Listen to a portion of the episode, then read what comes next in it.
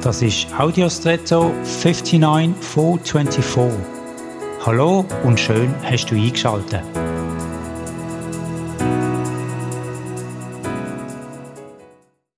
Wann hast du das letzte Mal dir Gedanken gemacht zu deinem Vornamen? Ich meine, dass du dir ganz bewusst einen Moment Zeit genommen hast und darüber nachgedacht hast, was es für dich bedeutet, diesen Namen zu tragen und was du damit verbindest. Ich glaube nicht, dass Namen Zufall sind oder bedeutungslos. Namen sind natürlich über die Zeit gesehen immer mal wieder mehr oder weniger im Trend gesehen. Ich weiß nicht, was früher noch Trendsetter dazu gesehen sind.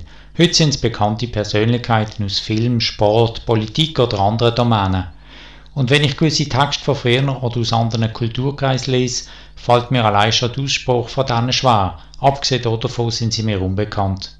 Aber Namen haben eine Bedeutung und damit für mich auch eine Bestimmung oder eine Berufung zur entsprechenden Person. Kennst du deine? Lebst du die Berufung schon?